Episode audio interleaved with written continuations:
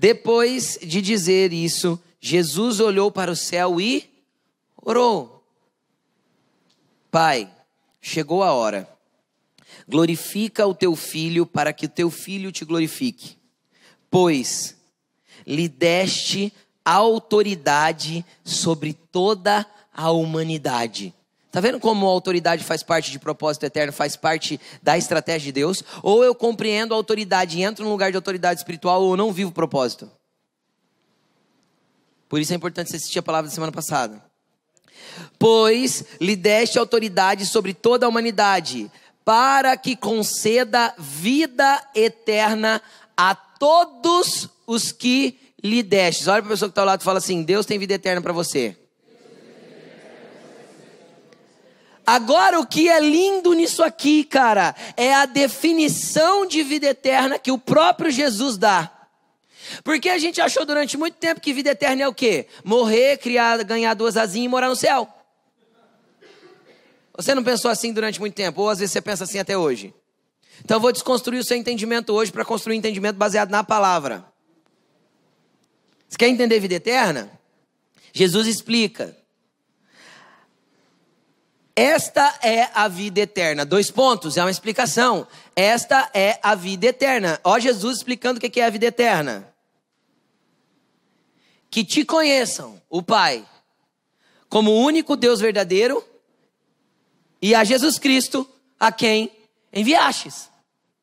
Então entenda uma coisa: a vida eterna, querido, você não vai ganhar quando morrer. A vida eterna você já ganhou quando você começa a conhecer o Pai e o Filho. E quando você começa a conhecer o Pai e o Filho, você começa a entender o que o Pai e o Filho estão fazendo sobre a terra. E é impossível conhecer o Pai e o Filho e não responder ao que ele te pede para fazer.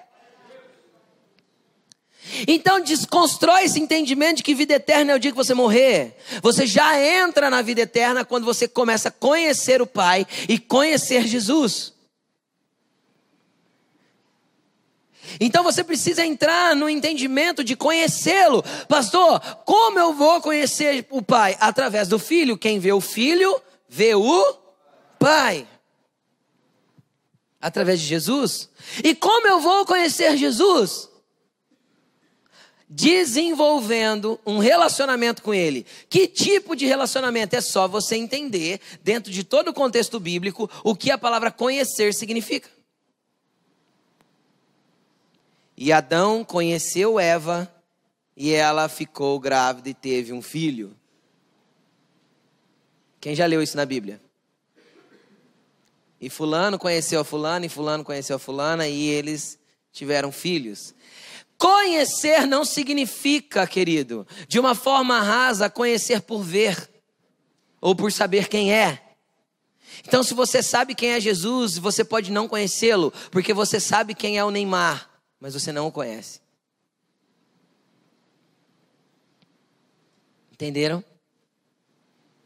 Porque no ambiente de relacionamento com Jesus não é uma questão só de conhecer, é também uma questão de ser conhecido por Ele. Então você pode dizer para mim: não, eu sei quem é o Neymar, eu sei quem é Fulano, Betrano, que está na mídia, que todo mundo conhece.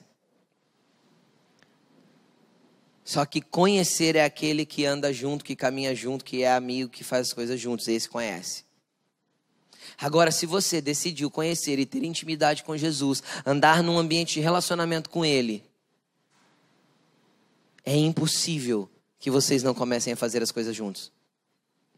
E se vocês começarem a fazer as coisas juntos, não tem a ver com aquilo que você quer fazer, tem a ver com o que ele quer fazer, porque ele é o Deus e você é o servo. Entenderam, gente? Pastor, como eu desenvolvo meu relacionamento com Jesus? Cara, primeiro você precisa ir para o quarto orar, falar com ele. Depois você precisa ler a Bíblia. Pastor, e por que eu preciso ler a Bíblia? Cara, você precisa ler a Bíblia. Porque a Bíblia é um manual do proprietário de Deus.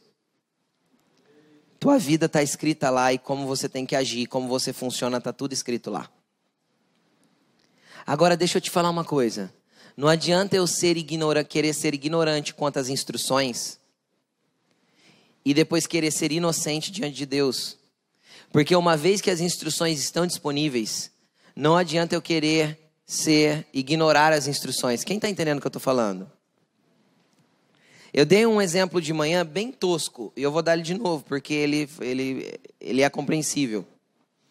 Imagina que você sai da agência com um carro, zero. E a hora que você sai da agência para embicar na rua, você bate o carro. Você atravessa a rua de uma vez e bate o carro. Vem alguém, vira um regaço. Aí você volta lá na agência e fala assim: Eu fui sair aqui, mas a hora que eu parei ali na guia, hora que eu fui ali para a guia de sargento, o carro não parou. Aí o cara monta no carro, vai lá, testa o freio e fala: Mas o freio está funcionando? Ele fala: Ah, isso aí que pisa para poder parar o carro? É lógico que o freio é uma coisa que todo mundo sabe usar. Mas eu sei que tem uns botãozinhos lá no seu carro que você não sabe para que, que serve. E tem luzinha no painel que acende, você olha e fala assim: Nossa, o que, que é isso? Eu estou mentindo? Meu Deus, o que, que é essa luz? Não tinha essa luz aí. Aí é o seguinte, ó, presta atenção, presta atenção, presta atenção. O manual está no porta-luva. A meio metro de distância. Mas eu ando 10 quilômetros para ir no mecânico. Só para perguntar para ele, o que, que é essa luz? Eu estou mentindo? É, né, hoje em dia bate a foto e manda pro mecânico. O que, que é essa luzinha? Né, no WhatsApp. Mas a gente anda 10 quilômetros só para chegar no mecânico e perguntar assim: olha, o que, que é essa luz? Por quê? Porque a gente tem preguiça de procurar no manual e de ler para entender o que está acontecendo com o nosso carro. Agora deixa eu te explicar uma coisa.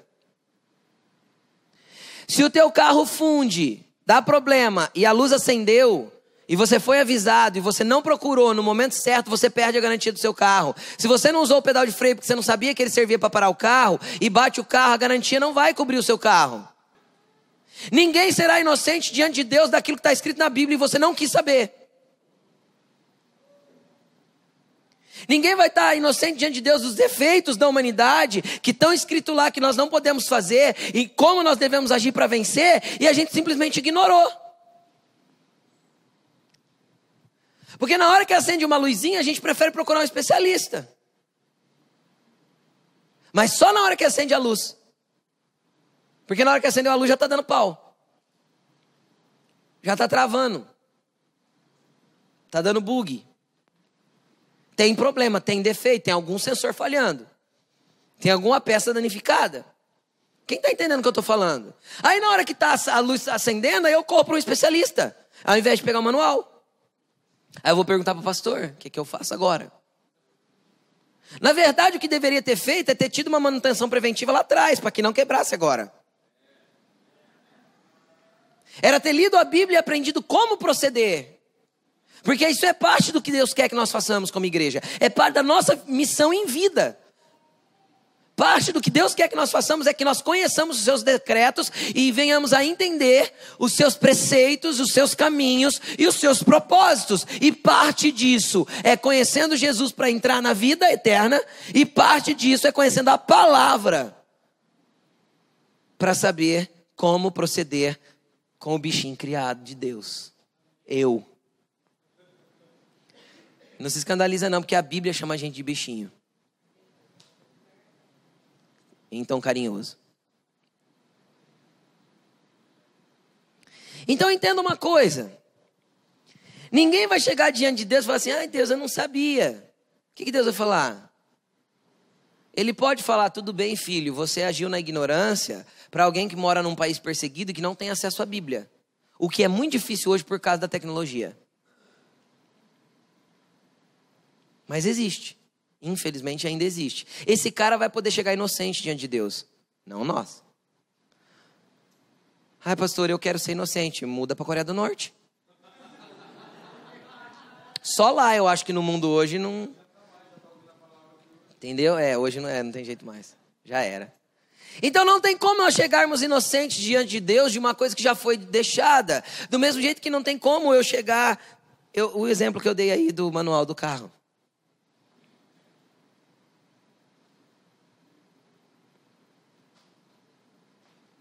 Queridos, faz parte do propósito eterno você entrar na vida eterna, e a vida eterna é conhecer o Pai e conhecer o Filho. Porque se eu não entrar na vida eterna, eu não vou caminhar. É um entendimento de salvação. Presta atenção. Eu acho que eu falei isso domingo passado, né? Eu vou falar de novo. Eu acho que eu falei. A gente acha que salvação, cara, entrar na vida eterna, primeiro a gente acha que tinha que morrer primeiro. Aí a gente pergunta assim: quem aqui tem certeza da salvação? As pessoas têm até dúvida se está salvo ou não. Se você já vive a vida eterna em vida, você não precisa duvidar da tua salvação. Se você já conhece o Pai e o Filho, você não precisa ficar questionando a questão de salvação. Porque a salvação é passar a conhecê-lo. A salvação é a porta de entrada para o reino, para que eu possa avançar num lugar que Ele quer que eu esteja dentro do reino. A salvação é só a porta de entrada. Você não vem na igreja para ser salvo. Você nem vem na igreja para ser sal e luz dessa terra. Ele é a luz que se manifestou entre nós. Aí ele olhou para nós e falou assim: agora sejam luz vocês. Entenderam? E aí o que, que acontece? Acontece que Muitas vezes nós negligenciamos conhecer a Deus, negligenciamos nosso tempo de oração e nós queremos de vez em quando fazer parte daquilo que Deus está fazendo. Ai Deus, me deixa entender as suas movimentações. Para quê? Ai Senhor, me deixa entender os seus movimentos nesse tempo. Senhor, me faz entender como eu devo me movimentar. Para quê? Se você não insiste e persiste em conhecê-lo. Se todas as vezes que você peca, você sai da vida eterna. Porque o pecado é morte. Então eu não posso ter morte em mim e estar na vida eterna. É uma contradição. Porque se o pecado é a morte em mim e a morte da humanidade, e, e, a Bíblia diz muito claro: pelo pecado de Adão entrou a morte no mundo, e o pecado é a morte. Como eu posso ter morte em mim e ser parte da vida eterna? Então, obviamente, eu não estou encaixado no que Deus está fazendo, porque eu vivo num ambiente de pecado. E o grande problema é quando eu começo a relativizar o pecado. E relativizar o pecado é mais ou menos assim. Quando eu peco a primeira vez, cara, a consciência pesa, o Espírito Santo traz um, uma carga de santidade que confronta aquele pecado e eu me arrependo, eu volto atrás. E aí, quando eu peco de novo, parece que nem doeu tanto. E na terceira vez, parece que já está tudo bem. E aí, esse pecado já se tornou algo comum para mim. Então, isso já não parece mais pecado para mim.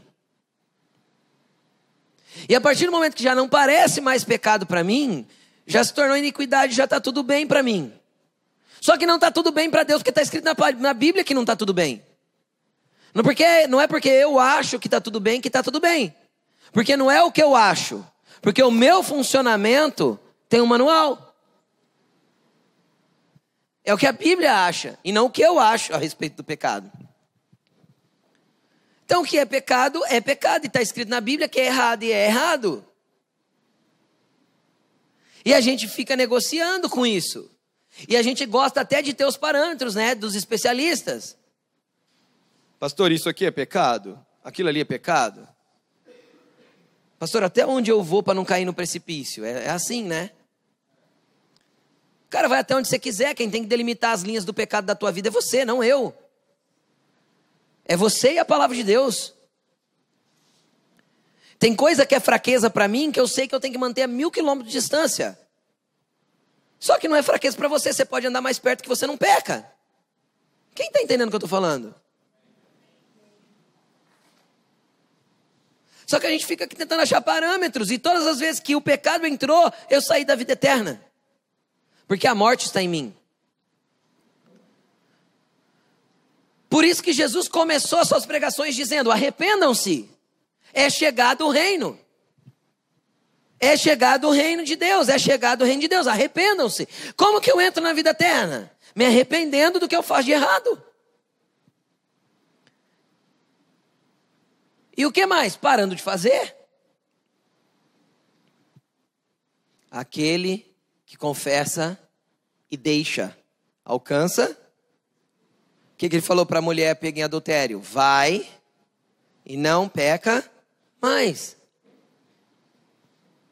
Todas as vezes que eu entro no pecado, entrou a morte em mim. Todas as vezes que a morte entrou em mim, eu saí da vida eterna. Eu perdi o conhecimento do Pai e do Filho. Porque o conhecimento aqui é o relacionamento, não o entendimento que eu tenho no intelecto a respeito deles. Amém? Amém. Jesus continua dizendo, continua orando, versículo 4. Eu te glorifiquei na terra, completando a obra que me destes para fazer. Como que nós vamos glorificar Jesus na terra? É só vir na igreja, levantar a mão e falar: Jesus, eu te amo, te louvo, te glorifico? Você glorifica o Pai na terra quando você conclui a obra que Ele te dá para fazer. Pastor, como eu vou saber o que Ele tem para mim?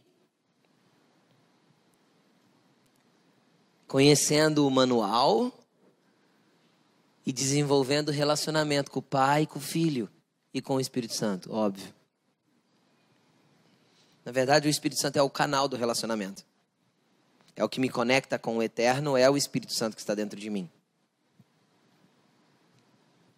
De outro jeito não tem jeito, então eu vou glorificar a Deus quando eu concluir aquilo que Ele me deu para fazer.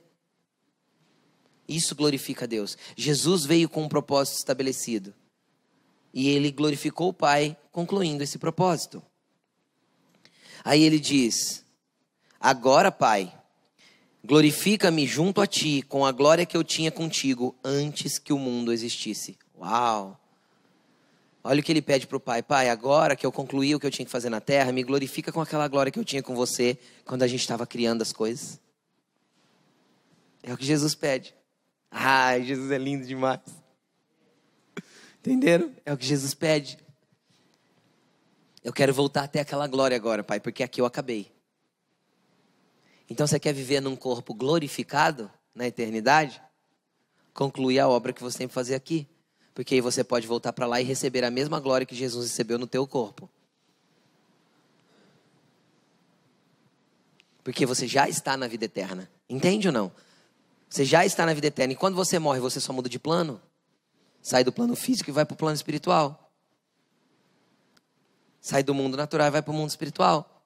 Mas você já está na vida eterna, porque a vida eterna é conhecer Jesus e conhecer o Pai. Amém, gente? Amém. Vamos continuar? E aí, o que Jesus faz com essa missão? No livro de João, capítulo 20, Jesus encontra com eles depois de ter ressuscitado dos mortos. E ele aparece no meio deles e a Bíblia diz que ele olha para os discípulos e fala assim: Agora eu vos envio da mesma forma que o Pai me enviou. Ou ao contrário, ele diz: da mesma forma que o Pai me enviou, agora eu envio vocês. E o que, que é interessante? Isso mostra a transferência do propósito para a igreja. Porque agora ele é o cabeça e nós o corpo. E se somos o corpo, quem tem que nos governar? O cabeça. Porque ele quer continuar fazendo na terra o que ele sempre fez. E como ele vai continuar fazendo na terra o que ele sempre fez? Através de nós porque somos o seu corpo na terra. Então, compete a nós entendermos que ele continua sendo cabeça, só que ele transferiu a missão para o seu corpo, que é a igreja. E nós temos que ser missionais como igreja.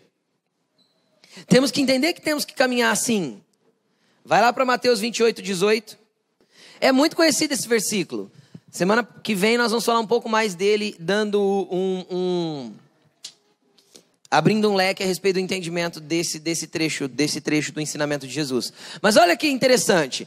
Em João a Bíblia diz que ele, se, ele apareceu no meio dos discípulos e falou: agora eu transfiro a missão que o Pai me deu para vocês. Do mesmo jeito que o Pai me enviou, eu estou enviando vocês agora. Aí aqui ele diz o seguinte. em Mateus 28, 18. Então Jesus se aproximou-se deles e disse: Foi-me dada toda a autoridade nos céus e na terra.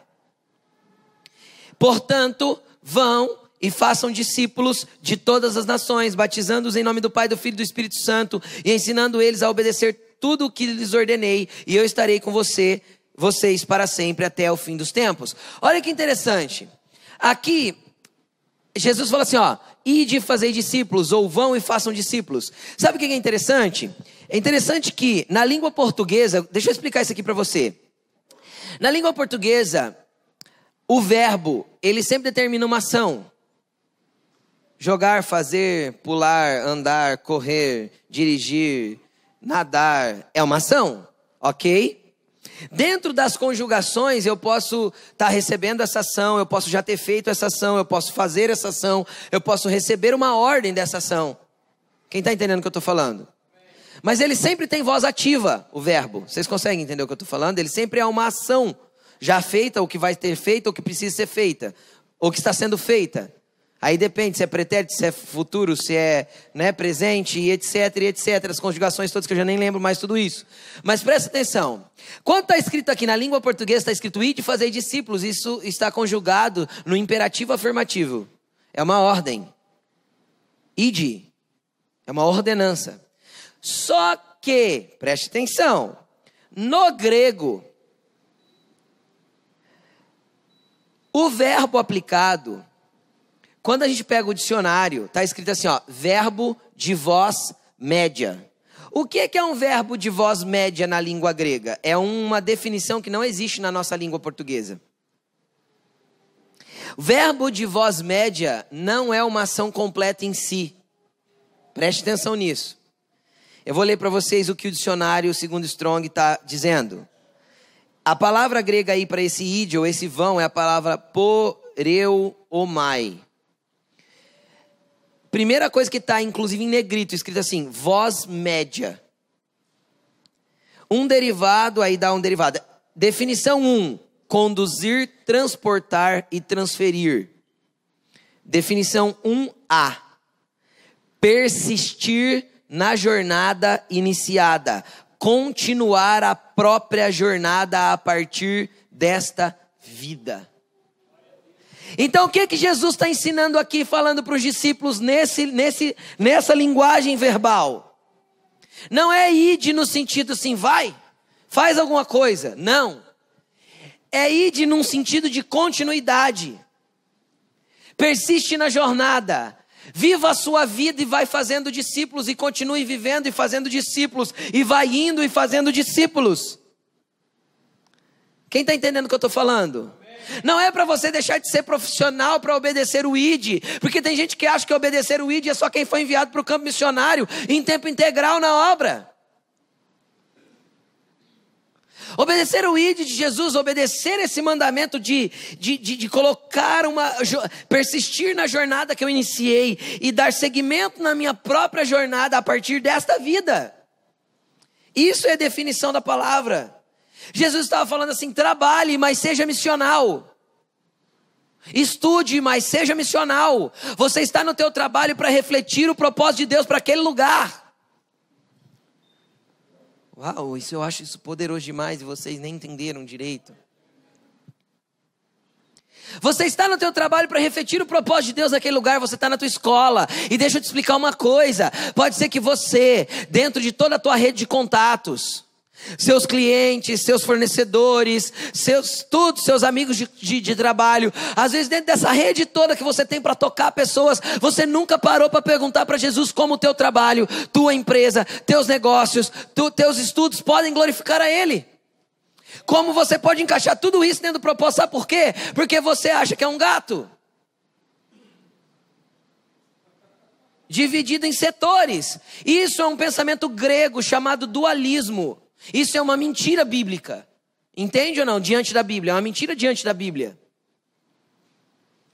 A Grécia ensinou a gente pensar assim, a filosofia ensinou a gente pensar assim. Você tem a tua vida amorosa, você tem a tua vida profissional, você tem a tua vida espiritual. Você, tem... você não tem um monte de vida, você tem uma vida. Você é um ser completo. E onde você estiver, você carrega o que a eternidade diz que você precisa carregar e manifestar.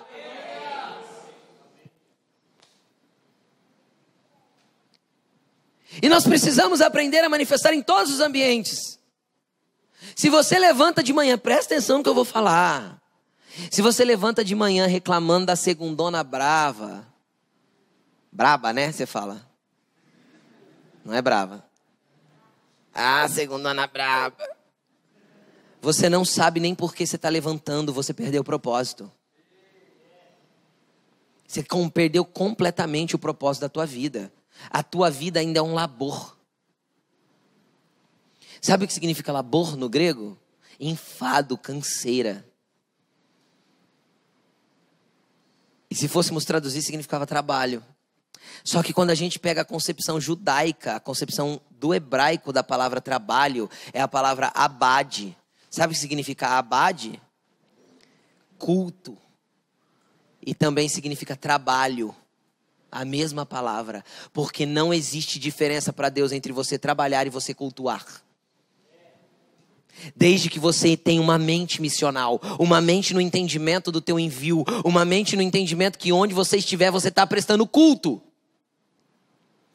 Porque eu agrado a Deus quando eu concluo a obra que Ele me deu para fazer e Ele te deu para fazer só quando de domingo na igreja.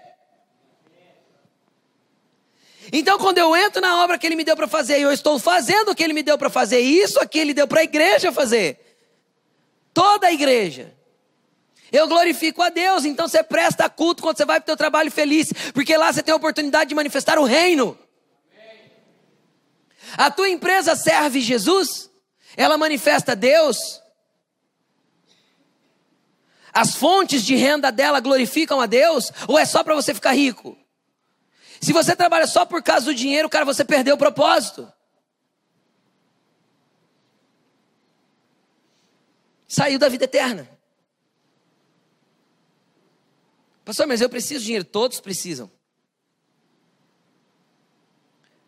Mas você já deve ter ouvido essa frase, porque essa frase é muito comum nos nossos dias. Não se mova por necessidade, se mova por propósito. Você já ouviu essa frase uma dezena de vezes. Os pregadores de hoje em dia gostam de falar ela. Agora eu quero ver aplicá-la no dia a dia. Então não se mova amanhã cedo da tua casa para o teu trabalho por necessidade. Se mova por propósito. Tem propósito de você estar lá? Ah, não sei qual é o propósito ainda, pastor. Não entendi? Então entende. O reino está se movimentando e ele quer que você se movimente junto. Por que Deus te colocou naquele lugar? Porque esta porta foi aberta para você. Porque é nessa faculdade que você está fazendo o seu curso. Porque é nessa cidade que você mora. Por que Deus te colocou aqui? Por que Deus fez você nascer nessa família? Deus não criou nada para inutilidade, cara. Você é parte de uma estratégia de Deus. E o que, que a gente faz? Pângua. Ah, eu estou mentindo?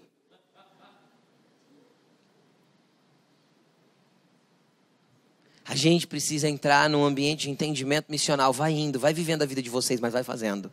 Existe um propósito para vocês. Vai desenhando, vai construindo. Tu, tudo que você faz na sua vida precisa ser missional. Não só o que você faz entre aspas, bem aspas para Deus. Entende? Que tudo que você faz é para Deus. Tudo que você faz deve glorificar a Deus. Então amanhã você levanta cedo e fala assim: Jesus, o que nós vamos fazer juntos hoje? Jesus, eu preciso estar no meu trabalho. Tem horário para chegar e horário para sair. Mas o que, nós vamos fazer junto hoje? Lá no meu trabalho? Cara, vai mudar o jeito que você trabalha. Vai mudar de, lo, de labor para abade. Entendeu? Vai mudar completamente de peso para glorificação ao Deus Altíssimo. E aí você vai entrar num ambiente que você é missional. Você entendeu que, como igreja, você tem uma missão em todas as esferas da sociedade. Sabe o que a igreja fez no Brasil nos últimos anos? Saiu de todas as esferas de influência e deixou quem tem mente maligna governar. Por isso que nós entramos na deturpação moral, que tentou invadir nossas escolas, nossas casas. Por isso, vê se tem pessoas de influência na mídia. Quantos, hoje a gente consegue contar nos dedos as pessoas de influência na mídia e no entretenimento que são de Deus. Dá para contar nos dedos. Que cumprem a sua missão naquele lugar. Porque é só quem é totalmente deturpado, moral e, e todos os tipos de deturpação é que estão lá enchendo as nossas casas através da televisão, da internet, de um monte de porcaria. Porque eles estão lá cumprindo o papel que, infelizmente, o Deus desse século impõe para eles. Está entendendo o que eu estou falando? Mas nós não cumprimos o nosso papel. Cara, o que você for fazer, faça com excelência, porque você não faz para homens, faz para Deus. Está escrito na Bíblia. Porque glorifica a Deus aquilo que você faz com as suas mãos. Nós temos que entender que essa missão foi transferida para a igreja. Semana que vem nós vamos falar um pouquinho mais a respeito disso aqui. Vamos lá, eu tenho mais dois versículos para ler com vocês, para a gente poder encerrar. Abra comigo agora no livro de Efésios, capítulo 3. Efésios, capítulo 3, versículo 2.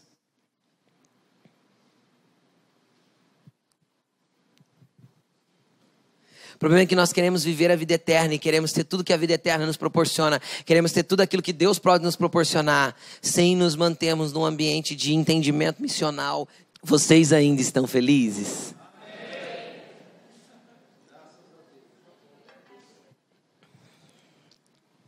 Efésios 3, versículo 2. Jesus transferiu isso para os discípulos, os discípulos foram transferindo, chegou a Paulo, que Paulo foi chamado depois por Jesus. Mas olha o que Paulo fala que interessante. Certamente vocês ouviram falar da responsabilidade imposta a mim em favor de vocês pela graça de Deus. Paulo entendia a sua a sua o seu, sua responsabilidade na missão, no propósito eterno. E ele fala, ele, aí ele explica que até as pessoas entendiam. E ele fala: certamente vocês ouviram falar a respeito das responsabilidades ou da responsabilidade imposta sobre mim em favor de vocês pela graça de Deus. Isto é, o mistério que foi dado a conhecer por revelação, como já lhes escrevi em poucas palavras. Ao lerem isso, vocês poderão entender a minha compreensão do mistério de Cristo. Lerem o quê? O capítulo 1 e 2 de Efésios. O que está escrito no capítulo 1 e 2 de Efésios? Está escrito que eu já sou abençoado com todas as sortes de bênção nas regiões celestiais em Cristo Jesus. Eu não preciso buscar a bênção, porque eu já sou abençoado. Porque eu já entrei na vida eterna. Quando eu entrei na vida eterna, eu não preciso ficar buscando isso. Nem coisas da mão de Deus, porque eu já tenho essa bênção, eu já estou na vida eterna. Que eu já estou assentado em lugares celestiais com Cristo Jesus. Ou seja, eu já tenho acesso a esses lugares de eternidade. Jesus já abriu esse caminho para me conectar com o eterno, inclusive com o propósito eterno. Pastor, por que eu tenho tanta dúvida a respeito do meu propósito? Porque você busca o teu propósito. Não busque o teu propósito, busque o propósito de Deus e se encaixe nele. Entendeu? O teu propósito é manifestar Cristo onde você for. Aí o que vai mudar de uma pessoa para outra? O chamado. Então existe um chamamento específico para algumas pessoas em algumas áreas específicas. Cara, não se preocupe com isso. Cumpra o propósito de Deus. Seja um cristão na onde você estiver. O chamado é consequência. Aí tem gente que fica buscando chamado a vida inteira. Chamado, chamado, chamado, chamado, chamado e morre sem chamado. Porque não cumpriu o básico. Entende? Tem gente que quer ir para a faculdade sem fazer o primário. Isso é o básico. Ler a Bíblia, entender propósito eterno, o que Deus quer da humanidade, como eu encaixo no que Ele está fazendo e me mover, viver a minha vida e ir fazendo para Ele. Manifestando o reino, manifestando as coisas de Deus, orando pelas pessoas, impondo as mãos sobre os enfermos, curando eles, expulsando os demônios, o que, onde você estiver. Tem pessoa que precisa de oração? Põe a mão e ora. Ah, mas pastor, mas, mas eu não sei orar. Você não sabe falar, irmão? Quem fala aqui diz amém. amém. Então você já sabe orar, porque quem fala, ora. Porque orar é falar com Deus. É, é coisa que a gente tem que simplificar. Porque deixaram muito difícil. Não deixaram? Ó oh, grandíssimo, exaltado, soberano, poderoso, enaltecido Deus Vem agora humildemente em tua presença requerer-te de. Cara, ficou difícil.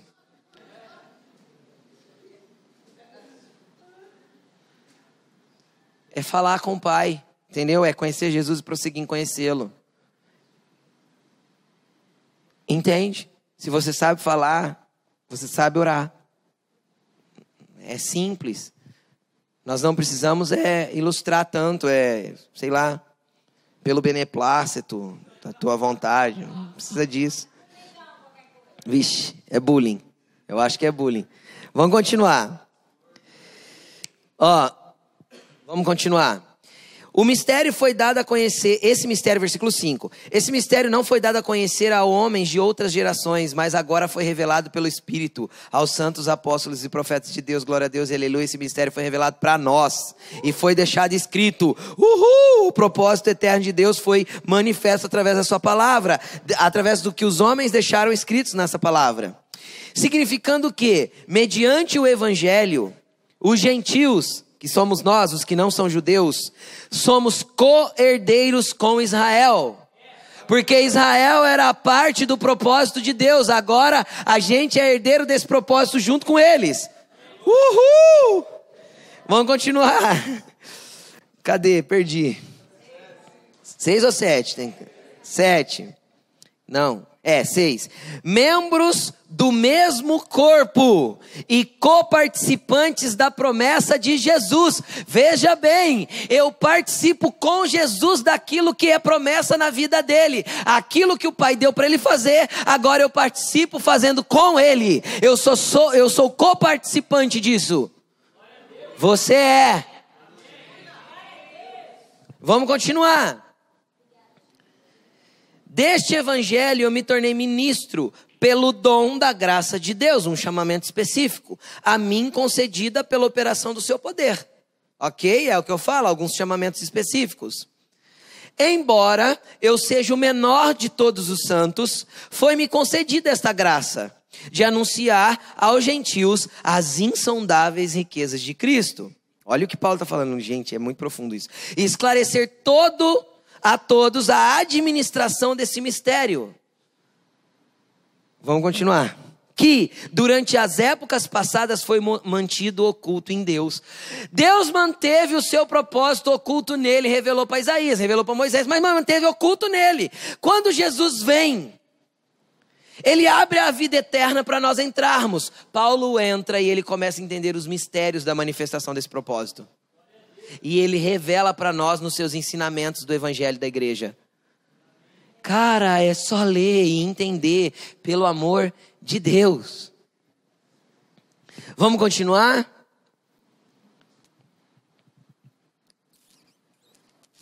A versículo 10, né? É isso. A intenção desta graça era que agora, mediante a igreja, mediante quem? Através de quem? De quem? Quem é a igreja? Nós. Agora, mediante a igreja, através da igreja, a multiforme sabedoria de Deus se tornasse conhecida dos poderes e autoridades nas regiões celestiais, de acordo com o seu eterno plano. Deus tem um plano eterno e ele não mudou de plano, porque Deus não é homem para que minta e nem filho do homem para que se arrependa. Tem um plano eterno e mediante a igreja ele quer manifestar esse plano eterno. Vamos continuar. Que realizou em Cristo Jesus, nosso Senhor, por intermédio de quem? Temos livre acesso a Deus. Pai, conheça o Filho, que você conhece o Pai. Lembra da vida eterna? A vida eterna é essa. Conheçam o Pai e conheçam o Filho. Portanto, peço que não desanimem. Aí é outro assunto, ele já muda de assunto. Era aqui que eu queria ler. Deus tem um propósito eterno e ele falou: agora é, é através da igreja que eu quero manifestar esse negócio aí. O problema é que a igreja terceirizou isso para um grupinho de pessoas. Terceirizou ou não terceirizou? Eu não sou pastor, quem tem que fazer isso é pastor. É ou não é assim? É ou não é assim que a igreja fez durante muito tempo? Cara, quem tem que fazer isso é nós, e inclui o pastor. Entendeu? Quem tem que fazer isso é nós. Quem tem que orar pelos enfermos, nós. Quem tem que pregar o evangelho? Nós. Quem tem que manifestar as verdades de Deus na terra? Nós.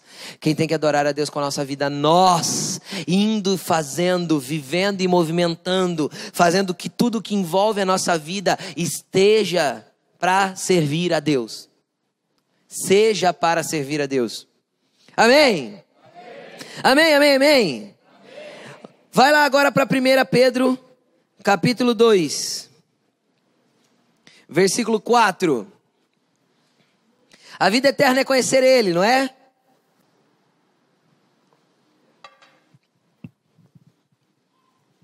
Primeira Pedro 2, verso 4. Acharam? Tá no telão já? Então vamos. À medida que se aproximam dele, Jesus, a pedra viva, ele é a pedra viva, ele é a luz dos homens, ele é o Senhor dos senhores, ele é o Rei dos reis, ele é o caminho, ele é a verdade, ele é a vida, ele é tudo. Ele é o teu Criador. Nada existiu a não ser através dele, nem você. Ah, pastor, eu existo porque o espermatozoide do meu papai entrou no óvulo da minha mamãe. Você existe, querido. Porque na primeira corrida da tua vida, Deus permitiu que você, aquele espermatozoide minúsculo, entrasse no óvulo da tua mãe. E quando houve uma fecundação, ele soprou vida ali dentro. É por isso que você existe. Nós existimos. Amém? À medida que nós aproximamos dele, que, à medida que se aproximam dele, a pedra viva, ele abre um parênteses aí, né? Rejeitada pelos homens, mas escolhida e preciosa para ele. Vocês também estão sendo utilizados como pedras vivas, e eu gosto dessa palavra sendo utilizados. Porque ninguém quer ser usado. Quer? Ah, eu odeio quando as pessoas me usam. Não tem como ser usado por Deus se as pessoas não nos usarem. Nós estamos sendo utilizados. Pedro não está falando para um pastor aqui, tá? A carta era para quem? Para a igreja. Vocês, quando vocês se aproximam dele, conhecem ele, conhecem ele. A partir do momento que você se aproximou de Jesus, lindo, Jesus já começa a te utilizar. A partir do momento que vocês se aproximam dele, vocês também estão sendo utilizados como que? Pedras vivas na edificação de uma casa espiritual. Então entenda uma coisa: nós estamos falando de propósito eterno, de estratégia de Deus. A semana que vem nós vamos entrar nesse ambiente de ser pedra viva numa casa espiritual. Você está numa casa espiritual, numa família espiritual. E quando eu entro numa família espiritual, isso prova para mim que a família espiritual a edificação de uma casa espiritual em uma família espiritual é parte do projeto de Deus. Só ouvi um amém. Olha para essa pessoa que está do teu lado, faz uma cara feia e fala assim: não tem jeito. Você é parte desse negócio comigo. Vou ter que te aturar.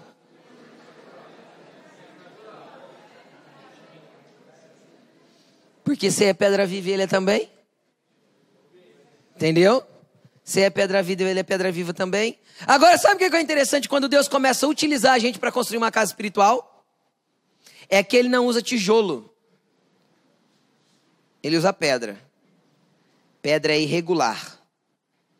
E quando a gente começa a empilhar ela para criar uma coisa reta, porque Deus não cria nada torto. Deus não cria nada fora de ordem. Sai faísca, dá atrito, arranca pedaço, e o que, que a gente faz? Sai correndo da casa? Pula da parede? Fala, Deus, para de me utilizar porque eu não quero ser mais utilizado, não, Deus. Cansei. Sabe por que dá os bug na alma desse jeito? Quem já bugou aí na alma? Pouca gente, hein? Os outros são tudo firmão, que bom.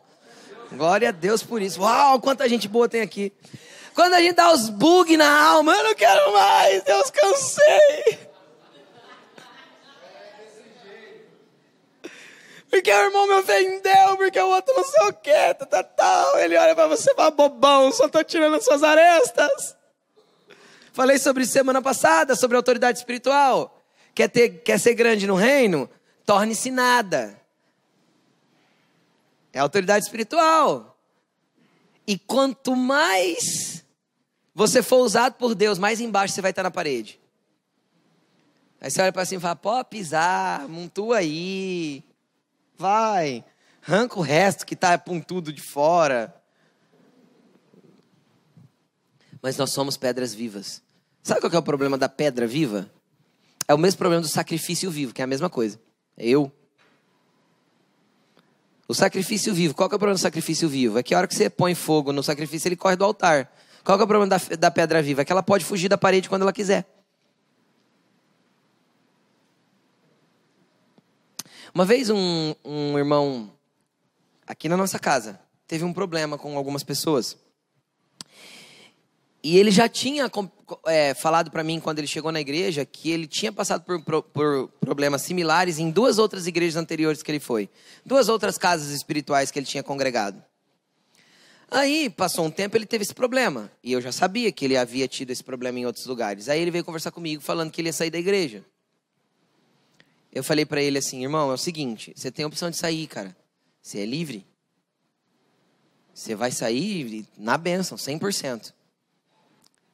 Porém, entretanto, posso te dar uma orientação? Claro. Cara, você vai sair daqui. A próxima igreja que você chegar vai acontecer a mesma coisa outra vez. Ele falou, por quê? Eu falei, porque você foi reprovado da primeira vez, fugiu. Né? Não usei essa expressão aqui da pedra viva, mas fugiu da parede, a hora que apertou. Aí foi posto em outra parede, apertou, fugiu da parede de novo. E agora está querendo fugir da parede a terceira vez. Eu não usei essa expressão, mas expliquei isso para ele. Quando eu chegar para ser colocado numa próxima parede, o que, que Deus vai permitir? Que a mesma coisa que precisa ser quebrada, a mesma aresta que tem em mim vai ter que ser arrancada. Deus vai permitir a mesma coisa de novo. Você quer continuar vivendo como fugitivo ou você quer entrar no propósito da construção do que ele está fazendo?